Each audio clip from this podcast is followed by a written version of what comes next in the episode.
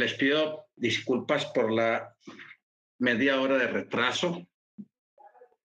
Andaba con los hermanos, con los médicos y su familia que estamos en Medellín de unas vueltas.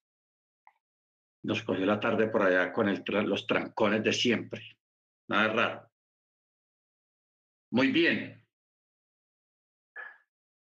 Eh, en esta noche, hermanos, vamos a hablar un poco acerca de la, de la documentación rabínica que existe, teniendo en cuenta de que estamos hablando de un pueblo que tiene una historia de cuatro mil, casi cinco mil años de historia,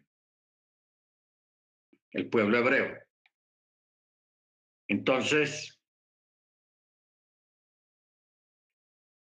durante tanto tiempo cinco mil años, que eso es demasiado tiempo. Si usted va a la, a, la, biblioteca de los Estados Unidos, donde está la historia de los Estados Unidos, eso es unas paredes llenas de libros y libros. Ahora dígame usted, Estados Unidos apenas tiene por ahí como unos 400 años de historia. Ahora díganme ustedes, hermanos, el pueblo hebreo que tiene no 400 años, sino 4.500 años de historia, o más de 4.500, pero estamos hablando de la historia impresa, escrita, en papiros, en papel, en rollos. Entonces, cuando uno mira hacia atrás y mira toda esta literatura rabínica que los sabios a través de los siglos han, han sacado, han dejado sus escritos, sus huellas, uno se da cuenta de la coincidencia, o sea, del control y la inspiración de parte del Rúa. Claro,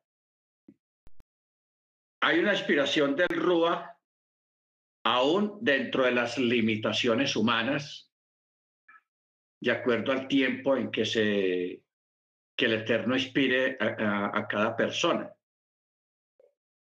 O sea, el Eterno pudo haber preparado a Moche y haberle enseñado cosas del futuro, las computadoras, eh, las laptops, las redes sociales, pero eso sería una locura para Moisés y de pronto lo tildarían de loco y lo quemarían más rápido de lo que lo quisieron quemar en tiempos antiguos.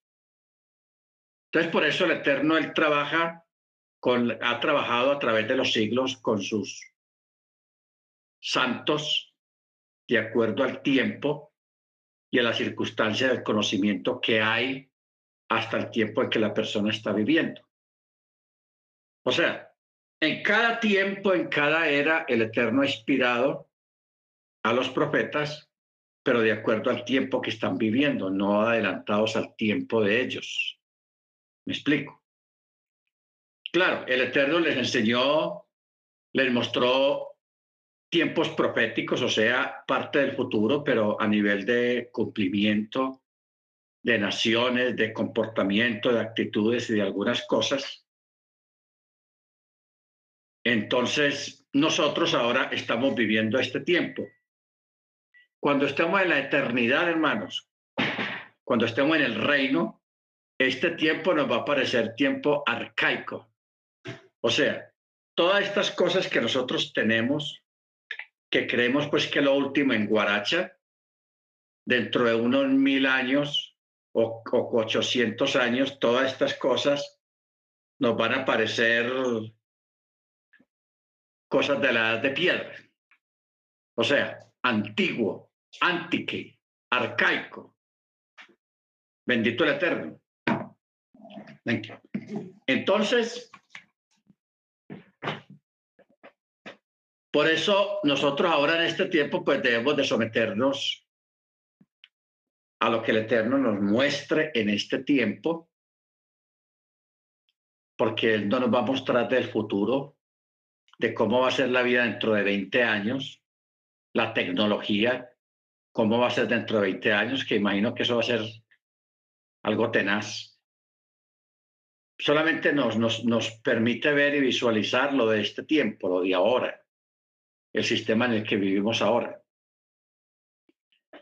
Entonces, a raíz de esto, hermanos, los judíos, el pueblo hebreo, a través de estos siglos, el Eterno les ha ido enseñando unas técnicas de, de enseñanza, unas técnicas sobre cómo preservar la escritura, unas técnicas sobre cómo enseñar la palabra, la Tanakh, de una manera práctica y convincente, sin, sin lugar a errores ni a, ni a que seres humanos personalicen sus cosas ahí, la doctrina, lo que el Eterno quiere decir, lo personalicen y se adueñen otros de la, de la enseñanza del Eterno.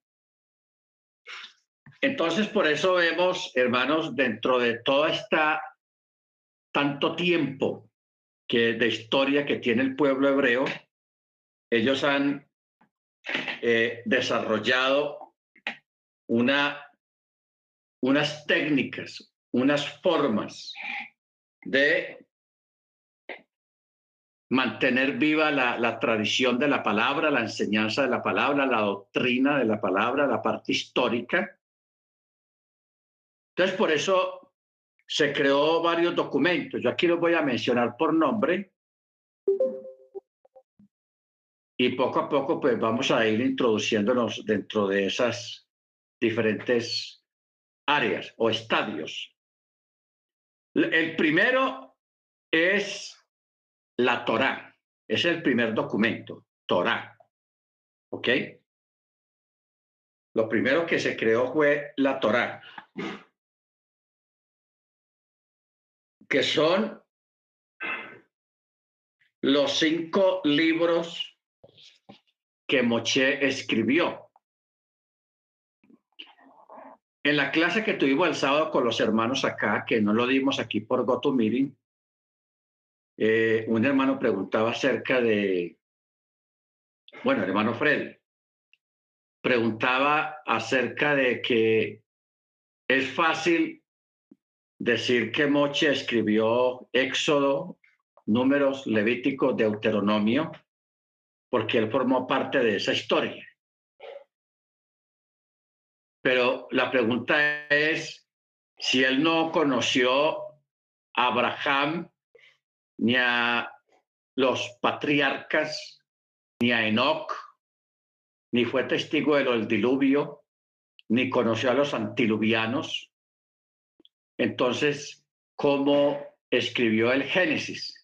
ni tampoco estuvo en, en la creación, en el jardín del Edén. Ustedes recuerdan, hermanos, que Moche estuvo 40 days, 40 días en la montaña mientras el pueblo estaba abajo. Él estuvo 40 días y en esos 40 días parte de lo que el Eterno le enseñó a Moche, aparte de la Torá, también fue que le dictó. Le dictó el, el, libro de Génesis. ¿Ok? O sea, todo el relato del libro de Génesis. ¿Ok? Entonces, lo particular, hermanos, de, de, de Torah, que son los primeros cinco libros, es de que ese documento o esos documentos están codificados y están encriptados, o sea, tienen más de lo que, de lo que uno ve en el texto externamente, explícitamente.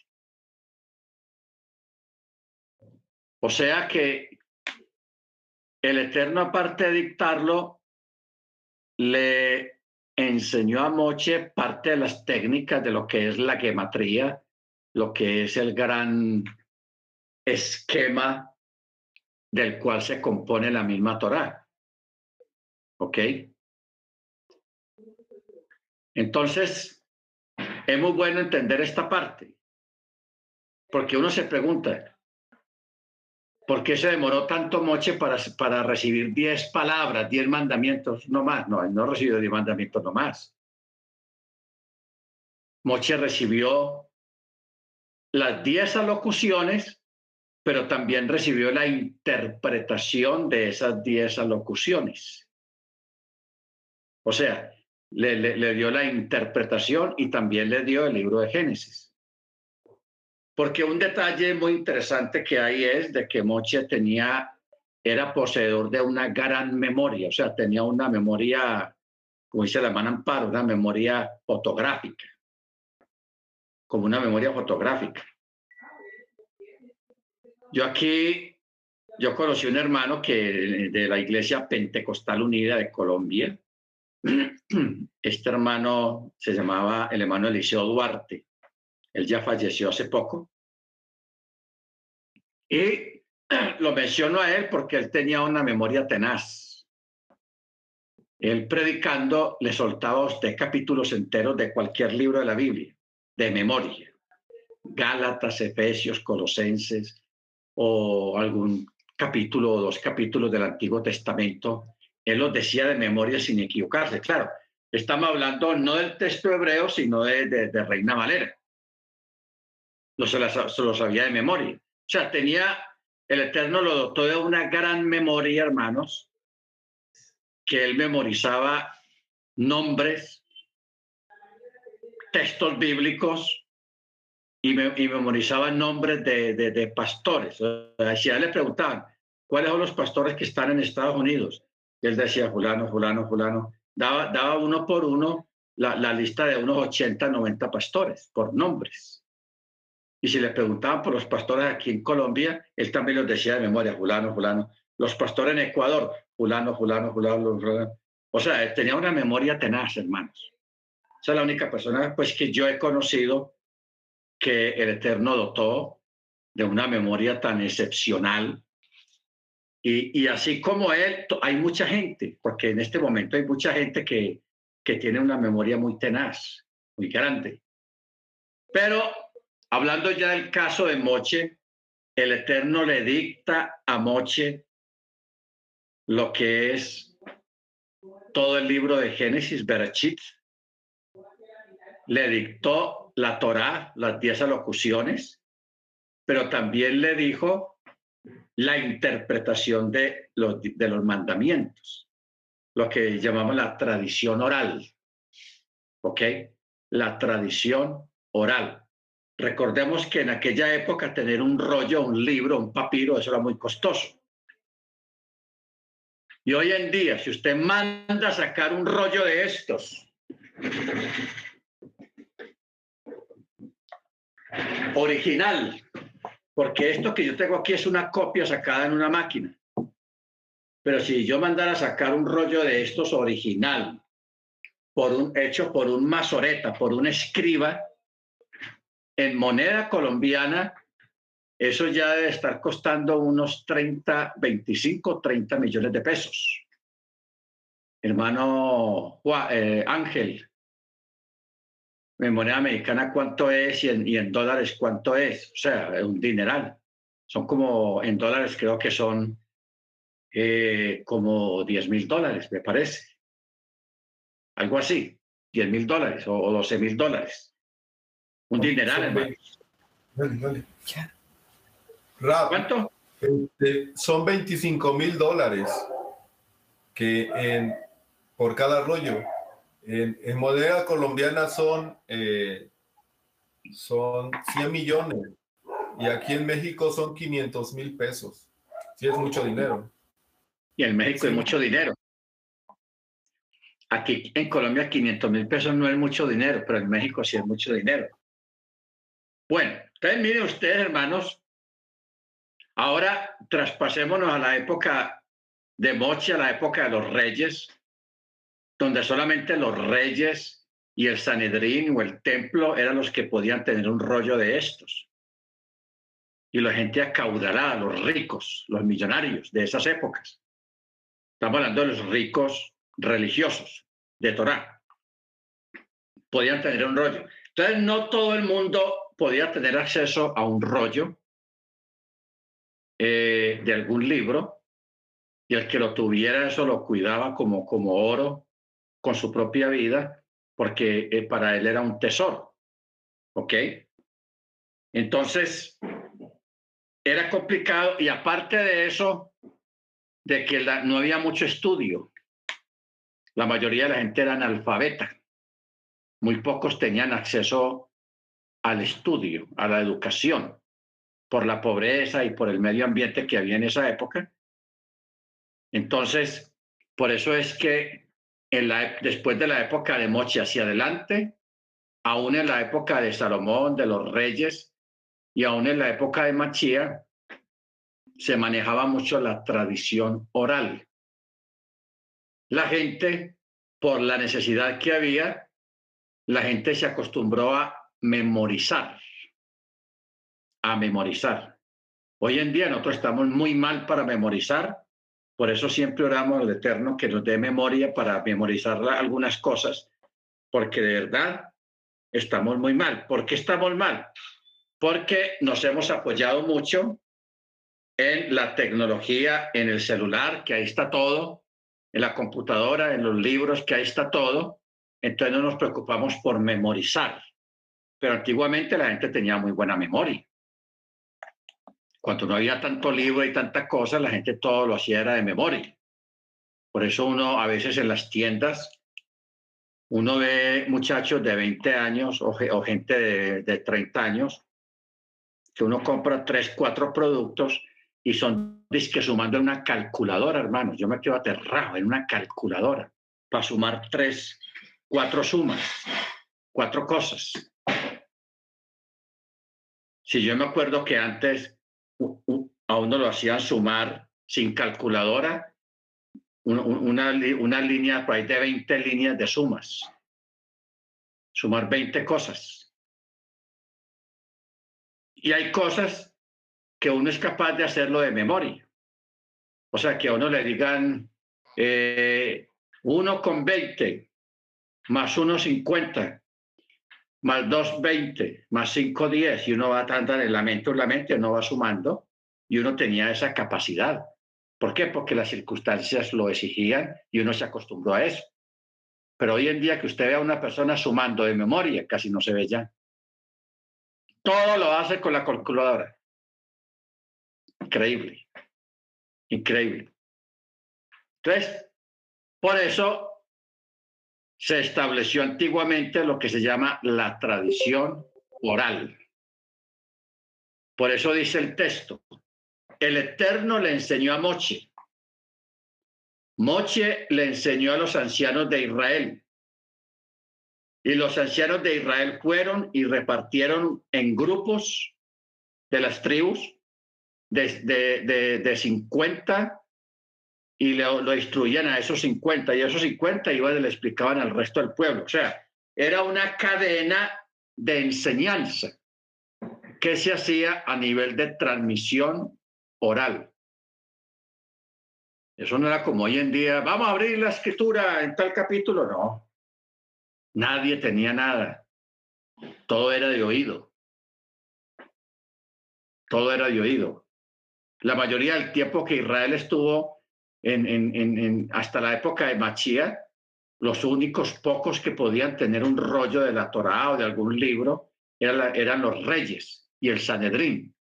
El pueblo allá afuera, el pueblo común, ellos solamente tenían que ir a, pararse allá al templo y había un sumo sacerdote o un vocero o un hasán que les explicaba y les leía los textos o los recitaba de memoria. Entonces la gente también se los aprendía de memoria. Pero una cosa es aprenderse el texto de la Tanakh o de la Torah de memoria y otra cosa era aprenderse la tradición oral. Hay que establecer esa diferencia. Memorizar la escritura y memorizar la tradición oral. ¿Qué es la tradición oral? la interpretación del texto. Esto significa esto, esto, esto y esto, ¿ok? Porque el Eterno dijo, porque usted sabe que de la palabra no asesinarás salen muchas preguntas. Salen muchas preguntas. Hay preguntas buenas y hay preguntas bobas, tontas pero son preguntas y hay que responder y tienen una respuesta. Por ejemplo, mire una pregunta boba que yo ya le he dicho aquí varias veces. Mire esta pregunta a los que no la han escuchado. Si una gallina pone un huevo en Shabbat, ojo con esto, ¿ese huevo se puede comer o no se puede comer? Mire que es una pregunta como boba. Pero así como usted lo pueda tomar, tiene su respuesta. Entonces usted dirá, eso no importa que se ha puesto en chaval porque ah, eso no tiene nada que ver. ¿Cómo se va a aguantar la gallina desde el viernes al atardecer hasta el domingo? Si tiene huevos para poner. No, no, no, no. Bueno, hay otra respuesta que es de que esos huevos no se comen. ¿Por qué? Porque esos huevos fueron puestos por la gallina en Shabbat y el Shabbat no se puede hacer trabajo de, porque la gallina para poner un huevo tiene que hacer mucha fuerza. Hace fuerza para expulsar el huevo. Y el Shabbat no se puede hacer fuerza. Entonces, esa es una pregunta, una respuesta rabínica. Hoy en día, una pregunta de esas no tiene validez. ¿Por qué? Porque nosotros todos, la mayoría, no tenemos gallinas. Usted los huevos va y los compra a una tienda y a veces en una canasta de huevos de esa de 30, o de los tantos huevos, son huevos de diferentes gallinas y, ni el que las vende sabe cuándo fueron puestas esos, esos huevos. O sea, estamos viviendo un tiempo muy diferente. Pero vamos a la, la, a la pregunta. Buena pregunta. Y así el judaísmo se compone y eso forma parte de la tradición oral, las preguntas que hace la gente. Entonces, a través de los siglos, hermanos, se fue estableciendo, mucha gente comenzó a escribir sus pensamientos, sus ideas, sus enseñanzas, y de ahí fueron resultando más adelante algunos sabios que comenzaron a recoger toda esa literatura regada por todas partes, que la sinagoga de Bruselas, que la sinagoga de Alemania, que la sinagoga de Rumania, que la sinagoga de Checoslovaquia, que la sinagoga de, Croacia, que la, sinagoga de Ucrania y, todos esos lugares que tenían escritos en esa sinagoga de grandes sabios que estuvieron ahí en esos lugares. Entonces hubo gente que empezó a recoger toda esa documentación la recogieron y empezaron a organizarla, a organizarla por temas, por tomos. Entonces de ahí es que nace el Talmud, nace la Mishnah, nace la Gemara, nace el Targum, nace la Cifre, nace las Tosafot, nace la Alajá, nace la Agadá, sale el Zohar, sale la, la Masora y por último sale también el Brihadachá, el Nuevo Testamento. ¿Ok? Ahora, no se asuste usted con toda esta documentación. Son 1, 2, 3, 4, 5, 6, 7, 8, 9, 10, 11, 12, 13. 13, un número curioso. No se asuste usted con todo eso, que eso a medida que uno se va volviendo estudioso de la Torah, uno va aprendiendo a manejar eso solo, sin ningún problema. ¿Ok? Eso no, eso no es ningún complique. Por ejemplo, la Torah sabemos que son los primeros cinco libros de Moche. Génesis, Éxodo, Números, Levítico, Deuteronomio. Eso es Torah. Luego viene la Tanakh. ¿Qué es la Tanakh? La Tanakh es un acróstico. La T, la N y la K.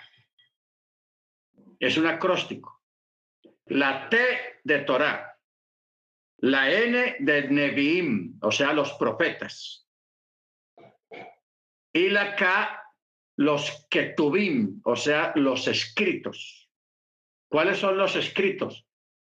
Eh, Josué, jueces, primera de reyes, segunda de reyes, crónicas, Esdras, Nehemías, Esther, todos esos libros históricos se llama Ketubim, o sea, los escritos. Por eso termina en, plural, Ketubim. La N de Nevi'im, la palabra Nevi'im, viene de Naví, que es profeta, o sea, profetas, que se dicen Nevi'im. Entonces, por eso la palabra Tanakh es un acróstico de los tres documentos juntos, que es Torah, Nevi'im y Ketubim. O sea, la, el Pentateuco, los libros de los profetas y los escritos históricos, crónicas, reyes, Josué, jueces, todo eso, que son escritos históricos. Eso es la Tanakh, que eso sí para nosotros no es problema. ¿Por qué? Porque usted lo tiene en sus manos en su casa. Usted tiene Torah, tiene los Nevi'im, los profetas, y tiene los Ketubim, los escritos, que eso es el Antiguo y Nuevo Testamento, lo que llaman el Antiguo y Nuevo Testamento. Luego viene lo que hablábamos ahora, el Talmud. El Talmud es la tradición oral, las enseñanzas de los sabios. Ojo con eso, el Talmud, que son estos libros de acá. Claro, yo apenas tengo como seis, pero son 17 libros.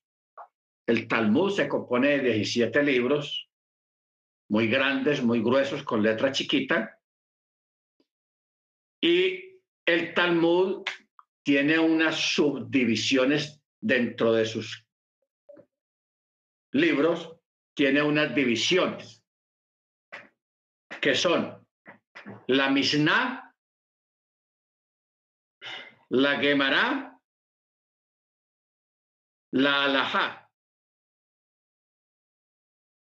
Estas tres divisiones están dentro del Talmud, dentro del Talmud. ¿Qué es la Mishnah? La Mishnah es la repetición, pero también la Mishnah es la parte teológica de las escrituras. ¿Qué es teología? Teología es un término griego que incluso hay universidades cristianas y católicas donde hay gente que se gradúa como teólogos.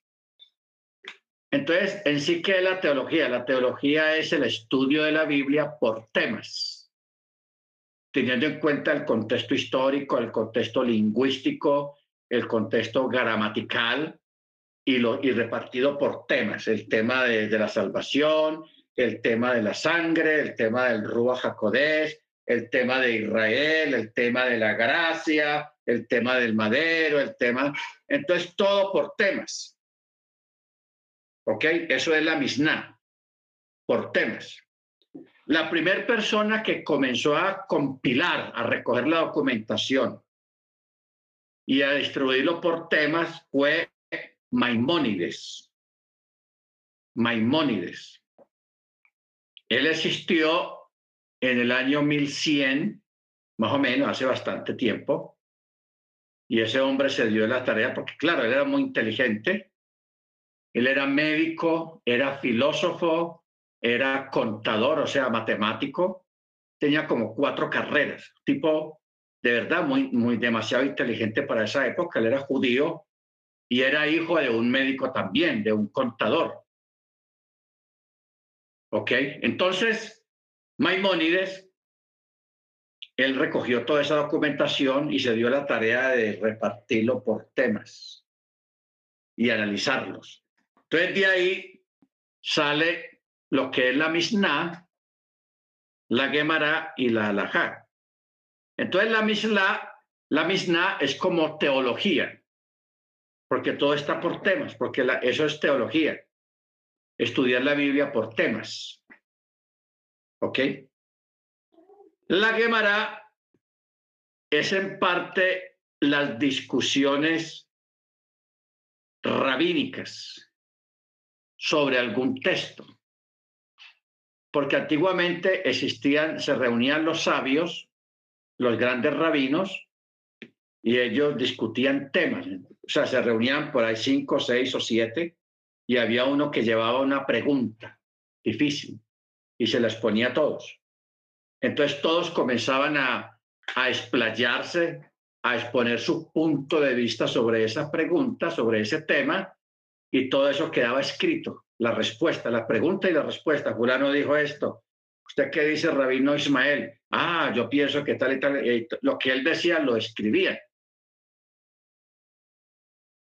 Entonces, así fuera una bobada, así fuera algo maluco que, que dijera esa persona, de todas maneras, ellos escribían eso. Por eso uno en el, Talmud, hermanos, ah, es un documento que hay que saberlo leer, porque ahí hay cosas malucas. O sea, el Talmud no es una perita tan dulce. Ahí en el Talmud hay cosas muy malucas porque hay expresiones muy ortodoxas de los rabinos acerca de los no judíos. Y se expresa muy feo de los no judíos y las no judías. ¿Ok?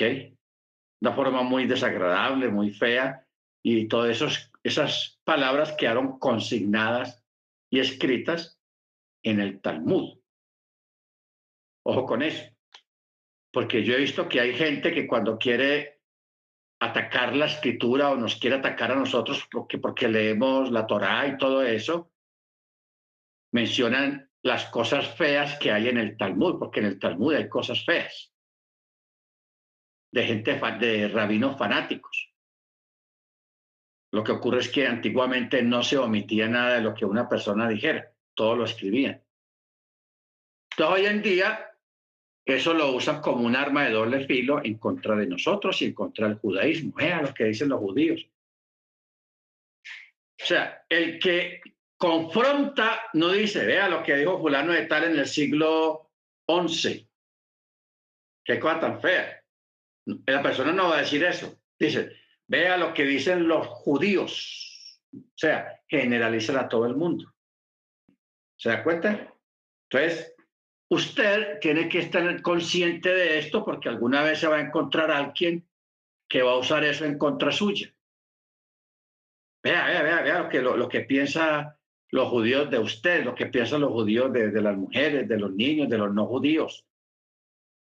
Y claro, eh, eh, y es la verdad, pero eso no fue el pensamiento general de todos, sino de unos cuantos, de unos cuantos. Por ejemplo, nosotros los colombianos tenemos fama, o Colombia tiene fama de que todos los colombianos son narcotraficantes, porque la, mayoría del gran vicio que ha habido aquí en Colombia ha sido el narcotráfico. Exportar marihuana por paquetes, por kilos, por toneladas para Estados Unidos, para muchos países, enviciando a la gente con esa droga mala, igualmente cocaína, y muchos colombianos pues se han metido en ese negocio, pero no todos se han metido en ese negocio. Por ejemplo, yo jamás en mi vida llegué a fumar marihuana. Yo no sé a qué sabe la marihuana ni, ni nada, porque yo, yo nunca supe nada de eso, ni lo probé. Y, cocaína o heroína o LSD o esas cosas, menos, menos. Entonces, pero cuando la gente le quiere hacer daño, generalizan. No, es que todos los colombianos son traquetos, narcotraficantes. Ahora está, la, moda es en México, también con los cárteles allá en México, porque los colombianos van y le venden la, la droga a México y los mexicanos ya se hicieron fuertes con eso. Entonces tampoco se puede generalizar de que todos los mexicanos pertenecen a los cárteles, tampoco. Entonces, así mismo pasa con esas malas expresiones y comentarios que usted va a ver, si alguna vez usted va a leer el Talmud lo, lo puede leer, usted lo va a ver ahí. El Talmud, hermanos, es un documento que no está escrito en forma ordenada al estilo occidental, porque nosotros en Occidente para escribir un libro o un tema o un artículo somos unos expertos introducción, saludo, introducción del tema y desarrollo del tema y la exposición del tema. Así nos acostumbraron, así nos enseñaron nosotros. En el judaísmo no. En el judaísmo o en el Medio Oriente la, la, forma de crear un embosquejo, un tema, no es así. Allá lo revuelven todo. Todo lo revuelven. Y así es el Talmud. Aunque está escrito por temas, porque cada libro es un tema, pero dentro del desarrollo del tema, eso lo revuelven todo ahí. Todo lo revuelven. Entonces, al principio cuesta acostumbrarse a leer el Talmud. Baruch Ahora, no olvidemos, hermanos, que el Talmud es la recopilación de enseñanzas, de comentarios, de dichos, donde está la Mishnah, o sea, la repetición, donde está la alajá, las leyes que se van sacando aparte de la Torá, y donde está la Gemara también, que son las discusiones de los sabios, de los rabinos, cuando tenían sus discusiones y todos lo consignaban ahí, y de ahí se armó el Talmud. ¿Ok? Baruch Luego, la alajá es muy importante. La alajá, hermanos, prácticamente es necesaria. Es necesaria.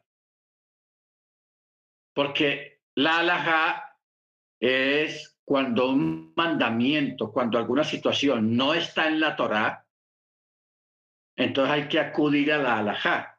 O sea, crear un mandamiento, crear una, eso se llama no mandamiento, sino alajá, porque mandamiento es una cosa y la alajá es otra cosa. Hay que respetar el mandamiento. Entonces se presenta alguna situación, como, como decíamos la vez pasada. Son las 3 de la tarde,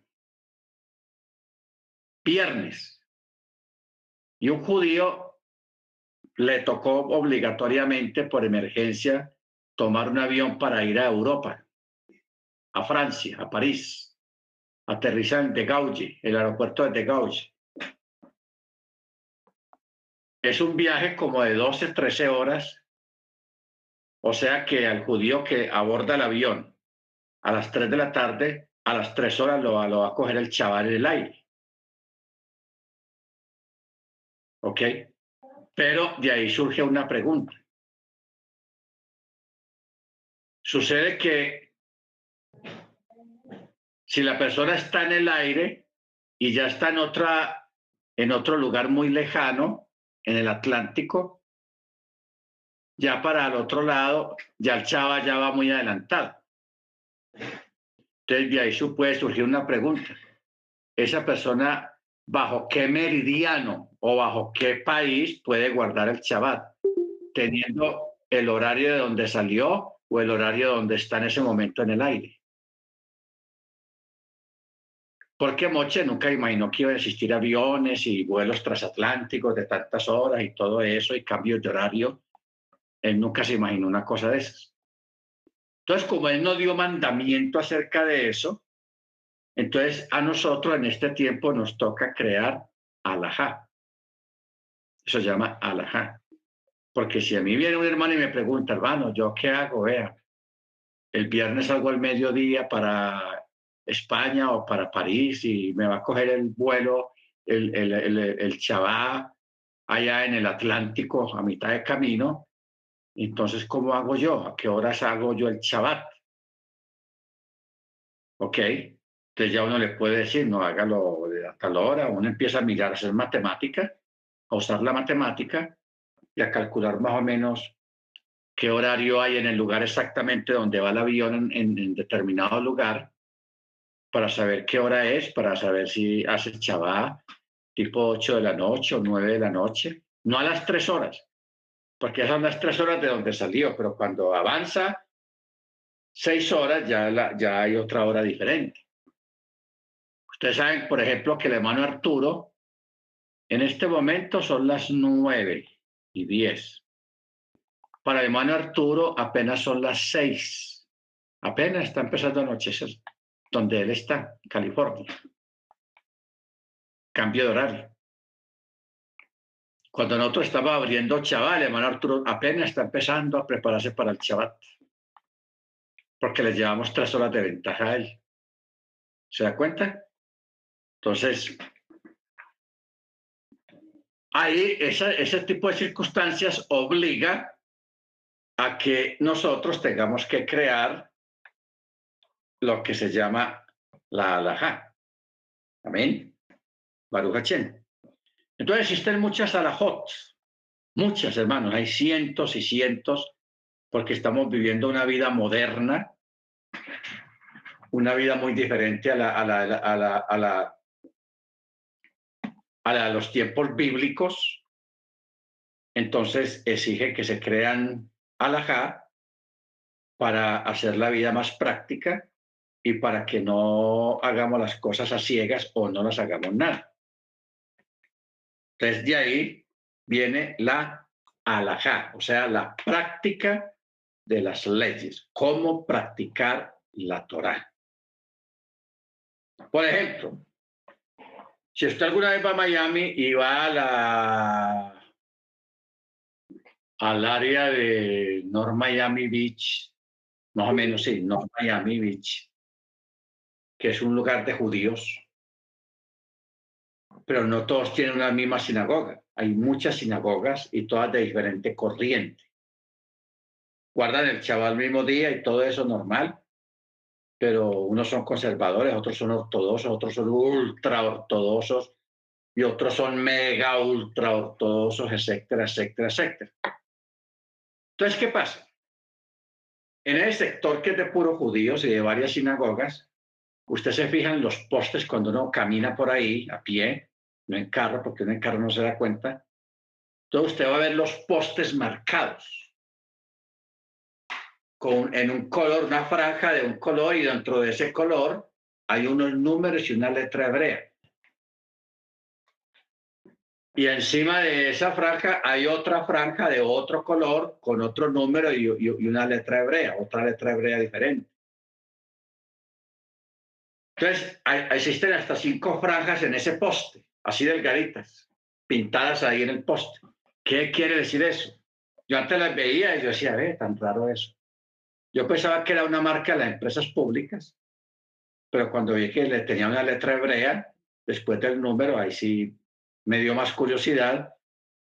Y eso es que cada sinagoga que hay en ese sector tiene un pensamiento diferente acerca de, lo, de, la, de la distancia que se puede andar en Shabbat, porque hay una distancia que establecieron los sabios desde la antigüedad. Unos dicen, se puede caminar en Shabbat hasta 500 metros o 2.000 metros o 3.000 metros, de acuerdo a cada escuela. Entonces, esas franjas son marcando la distancia que hay de la sinagoga que corresponde al color que haya ahí. De pronto la sinagoga de ese poste está más lejos y son, señales, son señales para que cada miembro de cada sinagoga sepa qué distancia ha recorrido y la que puede recorrer a partir de ahí, porque el próximo poste va a estar marcado también. No es un solo poste, sino todos los postes. Bendito el Eterno. Eso, hermanos, es alajá. Y eso no es malo. Eso es crear un orden. ¿Ok? Baruch Hachem.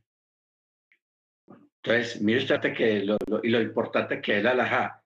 Lo que ocurre, hermanos, es que Yeshua reprendió a los fariseos porque a ellos se les fue la mano con la alajá. Empezaron a crear mandamientos eh, que no tenían nada que ver con una necesidad, sino como una forma de amarrar la gente a su escuela.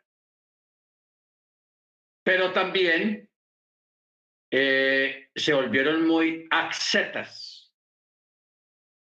O sea, querían considerarse los más ortodoxos, los más conservadores posibles, y a veces había una competencia de una escuela a otra, cuál eran los más celosos. Nosotros somos más celosos que ustedes. Entonces, claro, en medio de, de ese más celo que ustedes, más celoso que ustedes, empiezan a haber discusiones, burlas y rivalidades. y exageraciones. Entonces, Yeshua los reprende. Hay de vosotros, y fariseos, que ponéis a un lado la Torá y ponéis por delante vuestros propios mandamientos, mandamientos de hombres. ¿Qué él estaba tratando de decir Jesús a ellos? De que ellos estaban enfocando más en la alajá que en la misma Torá. Y en eso, hermanos, está enfocado el judaísmo ortodoxo en este tiempo. Ellos estudian más Talmud que Torah. Y eso es un error. Hay que estudiar más Torah y Talmud también, pero más la Torah. Porque el Talmud tiene cosas muy buenas, tiene muchos consejos, tiene medicina, tiene profecías, tiene costumbres de, de cada época, cómo se vivía en cada época. ¿Ok? Tiene consejos sobre cómo eh, descubrir un hechicero, una hechicera, un brujo, una bruja, cómo cortar los, los, los embrujos, cómo impedir que alguien desarrolle brujería y todas esas cosas. Y, en fin, hay de todo ahí como descubrir muchas cosas, consejos prácticos de salud, sobre hierbas, sobre medicina. Ah, hermanos, eh, eh, hay de todo ahí. Uno se pone a ver la ciencia, por ejemplo, acerca de la cuando duermen a una persona para hacer una cirugía, la anestesia local o la anestesia general. Todo uno piensa que eso y la historia pues local dice que fulano de tal cual que descubrió la e, esto que se utiliza para dormir a una persona, para anestesiar a una persona, en, un año, un tiempo muy reciente. Pero ya en el Talmud del Eterno, aún eh, antes de Yeshua, ya le había enseñado a los sabios acerca de cómo eh, dormir a una persona con una anestesia. O sea que la anestesia los sabios desde la, desde la antigüedad ya la manejaban, simplemente que no la habían hecho pública, pero ya ellos manejaban todo eso. ¿Ok? Porque no olvidemos, por ejemplo, que Abraham, parte de Moche, Salomón, ellos manejaban el leer las escrituras en el aire, en, en, en el firmamento, Salmo 19. Acuérdate que yo les he explicado de que la Torah está escrita en tres lugares. Arriba en las estrellas, en el rollo, y falta que sea escrita en el corazón, porque eso no ha venido todavía. O sea, ninguno de nosotros se sabe la Torah de, pie a pie. Sabemos versículos, uno por aquí, uno por allá, pero saberla toda de memoria no la sabemos todavía. Pero si va a haber, está profetizado que si va a haber un tiempo en el milenio en que la gente va a tener conocimiento de la Torá y conocimiento de Yahweh y que nadie va a tener necesidad de decirle a su compañero, hey, ven, yo te enseño la Torá. O nadie va a decir que no sabe Torá, que o no van a haber escuelas rabínicas, no van a haber clases de por meeting, ni nada de eso. ¿Por qué? Porque todo, desde el más pequeño hasta el más grande, tendrá conocimiento de la Torá y tendrá conocimiento de Yahweh. ¿Ok? Entonces, ya no va a haber necesidad de la imprenta, la, palabra impresa, sino que ya la va a tener aquí, vean, pulpita, toda, toda, y exactamente como debe ser no una Torah contaminada, que le añadieron un texto, que le quitaron, que cambiaron la palabra, no, exactamente como es, así la vamos a tener acá. De una forma sobrenatural a pleno conocimiento de la misma. Amén. Eso va a ser una maravilla. No van a haber escuelas, todo el mundo conocerá. Por eso es que no va a haber pecado.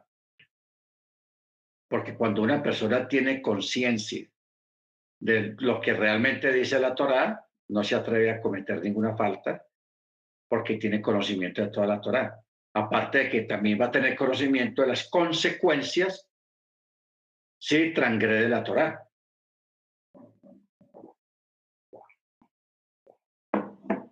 Amén. Baruch Bueno. Luego está un documento que se llama los, el Targum. El Targum. De ustedes estudió teología o fue pastor de la iglesia cristiana, recordará que la mayoría de los pastores de las iglesias cristianas les los maestros les decían que debían de comprar un comentario bíblico. ¿Qué es un comentario bíblico? Es la Biblia parafraseada, o sea, toda la Biblia en el mismo orden en que está. Génesis 1, un comentario escrito ahí. Génesis 1, 2, otro comentario de Génesis 1, 2. O sea, menciona el texto y menciona un comentario o una interpretación acerca del texto. Entonces, para uno tener el comentario bíblico, eso eran como cinco o seis tomos, porque eso abarcaba toda la Biblia, desde Génesis hasta Apocalipsis. Comentar, con comentarios. Eso en el mundo hebreo, en el mundo israelita, se les llama los Targum, los Targumim, que es la paráfrasis bíblica de toda la escritura. Muy bueno, ahí hay mucha información muy buena, porque por ejemplo, este, la Torah por Rachi, esta, este libro Torah por Rachi, ah, este libro, miren cómo es de grueso, es solamente el libro de Éxodo. ¿Por qué tan, tan grueso el libro de Éxodo nomás? Porque Rachi está haciendo, comentando palabra, texto por texto y palabra por palabra del libro de Éxodo. Y también aplica gramática, gramática hebrea. Entonces, por eso es que el libro es tan grueso. Y esto es solamente Éxodo. ¿Ok? O sea que podemos decir que aquí en esta Torah también hay Targum. ¿Por qué? Porque Rachi está comentando texto por texto, palabra por palabra, ampliando el contenido del texto y haciendo comentarios acerca del texto, lo que quiere decir cada palabra y también la parte gramática de la gramática de la palabra, o sea, la gramática hebrea. Porque dice, está escrito de esa manera, porque está escrito de otra manera, etcétera, etcétera. Ya hemos explicado acá que la escritura es un libro muy curioso porque eh, cuando un personaje al principio se le menciona con el nombre completo, pero más adelante, cuando ya el personaje es adulto, ya murió, si la persona fue mala, le quitan una letra de su nombre. Cuando van a escribir el nombre de fulano de tal, le quitan una letra. Entonces, cualquiera que no sabe eso dice, eh, los copistas cometieron un error aquí. Entonces, con uno con un lapicero y empieza a, a meterle, a empacarle la letra que falta. Y eso es un error. Eso es no conocer los estadios de la escritura. Eso es algo normal y, el mismo Eterno ordenaba eso. Y usted va a ver a, a, David cuando era perseguido, que él escribía en los salmos, fulano de tal, que abyeta de tu nombre, que maldice tu gran nombre, borra su nombre del libro o borra, o sea, quita quita gloria de su nombre. Eso es una costumbre allá en el Medio Oriente. Incluso a veces cuando alguien en un reinado, en un rey, en un imperio, cometía una atrocidad muy grande, el mismo rey daba la orden de que se prohibía por edicto real pronunciar el nombre de esa persona, por orden real, por ley. Entonces nadie, el que, el pronunciaba el nombre de esa persona, lo metían a la cárcel o lo ahorcaban. O sea, no estamos hablando de algo raro. En nuestra cultura sí es raro eso. Pero allá no. En la Torá, usted ve que a, a Potifar le quitaron una letra de su nombre. Y a varios personajes bíblicos que hicieron cosas malas, cuando los mencionaban ya más adelante, ya venían con una, con una letra menos. ¿Ok? Otros les cambiaban el nombre.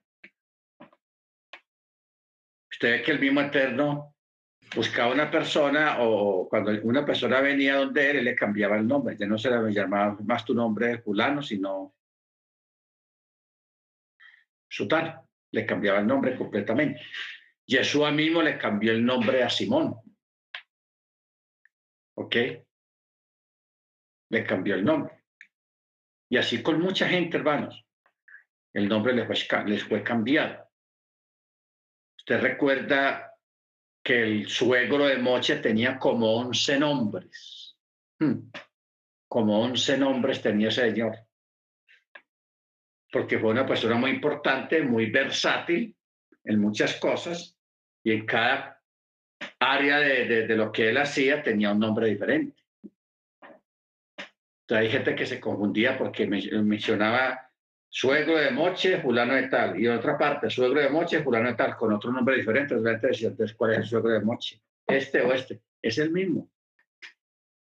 Simplemente que daban diferentes nombres de acuerdo al relato que estaban dando en ese momento. ¿Ok? Luego, eso es la forma de cómo funcionan las escrituras, hermano. Hay muchos detalles, de verdad que hay muchas cosas, muchas cosas en las escrituras, de cambios de nombres, de cambios de lugares, de, nombres, de que todo tiene gematría, la parte numérica. Bueno, luego tenemos la cifre. La cifre son documentos donde están los comentarios rabínicos. Solamente se trata de puros comentarios rabínicos. Que eso también se les llama el Midrash. Hay un libro que ojalá usted lo pudiera conseguir que se llama El Midrash dice. Así es, así es el título del libro. El Midrash dice. Entonces ese libro es una compilación de los mejores comentarios de los sabios acerca de diferentes temas. Y ahí están en ese libro, el Midrash dice. Nosotros mismos podemos hacer un Midrash. Cuando usted hace un comentario de algún texto o de alguna cosa, y usted dice, hermano, no, pues que a mí me parece, hermano, que lo que el, Eterno dice ahí es esto y esto y esto, eso es un Midrash. ¿Ok? Para Eso se llama la cifré. Y esos son libros y libros y libros, hermanos, porque estamos hablando de que a veces en este tiempo yo puedo hacer un comentario de un comentario que hizo Rachi aquí. ¿Por qué lo puedo hacer? Primero, porque Rachi no conoció a Yeshua ni, ni leyó o no conoció a Yeshua como, no lo reconoció como Machía.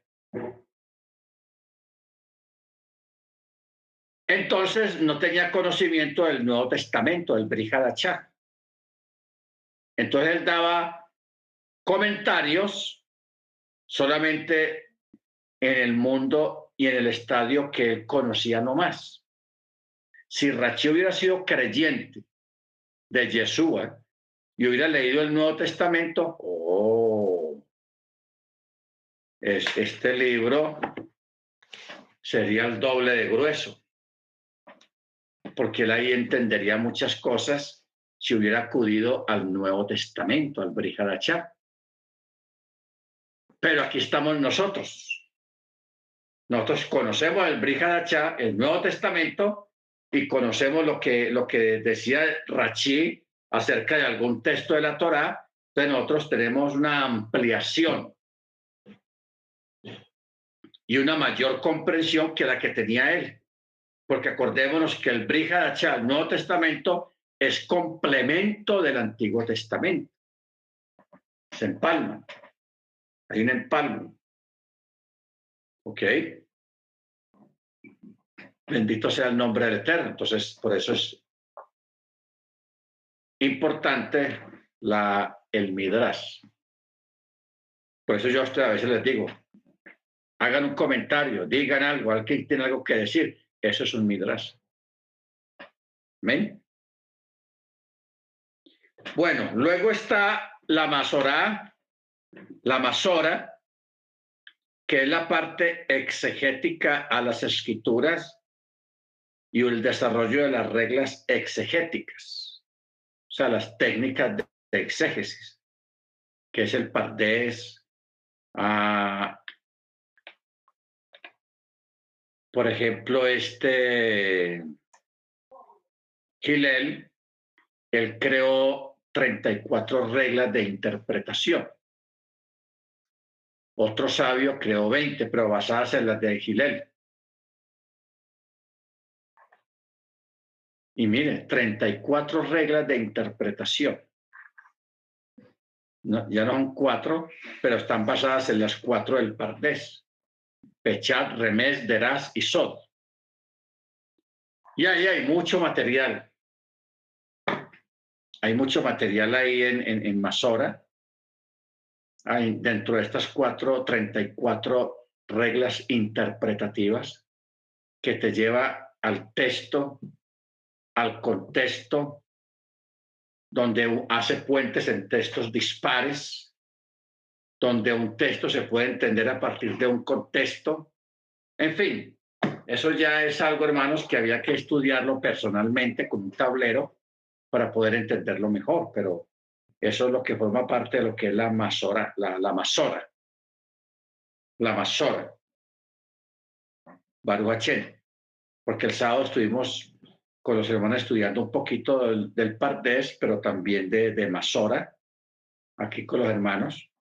Y hay mucho material ahí para explicar y para enseñar, que más adelante nosotros lo vamos a desarrollar también para que usted amplíe su conocimiento acerca de la fase interpretativa y para una mejor comprensión de la escritura. Amén, hermanos. Bueno, ya se nos fue el tiempo, son las nueve y treinta y seis pudimos tener siempre una hora de clase. Yo el, miércoles vamos a, ampliar esto y les voy a dar unos ejemplos de todo lo que estamos hablando, porque aquí solamente estamos hablando por encimita. No hemos bajado a la escritura. Miren que en esta clase no se dijo ni un texto bíblico. Pero el miércoles lo que vamos a hacer es bajar al texto bíblico y empezar a desarrollar algunas técnicas de interpretación y a conocerlas porque están ahí, en la Torá en toda la Tanakh y en los mismos evangelios también.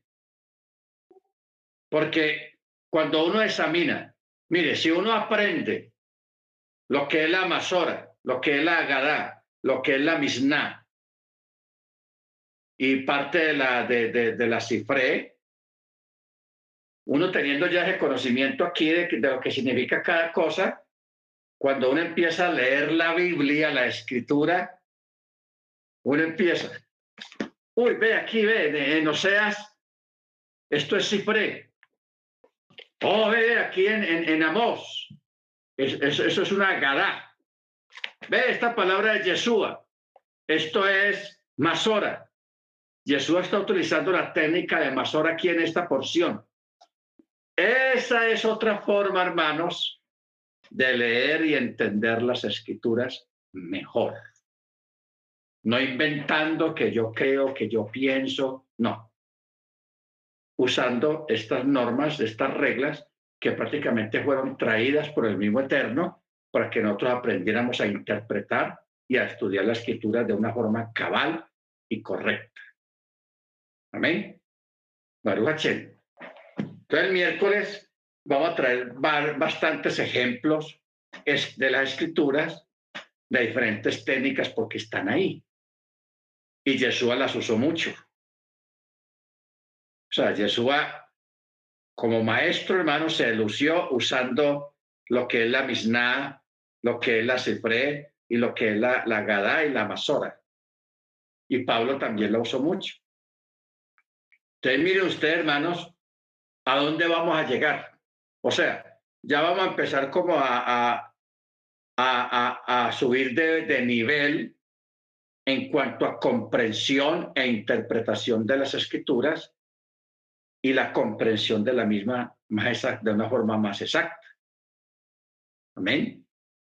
O sea, bienvenidos al mundo de la Torah, hermanos, al mundo del conocimiento y a un mundo que mucha gente allá afuera no lo conoce. Pero usted va a tener el privilegio de, de andar en ese mundo, de vivirlo, de conocerlo y de honrar al Eterno con todo. Amén, hermanos. Muy bien, vamos a parar aquí. Vamos a darle gracias al Eterno por este rato, por esta hora que nos ha permitido estar en esta clase. Vamos a orar. Amén. Vamos a pedirle a la hermana.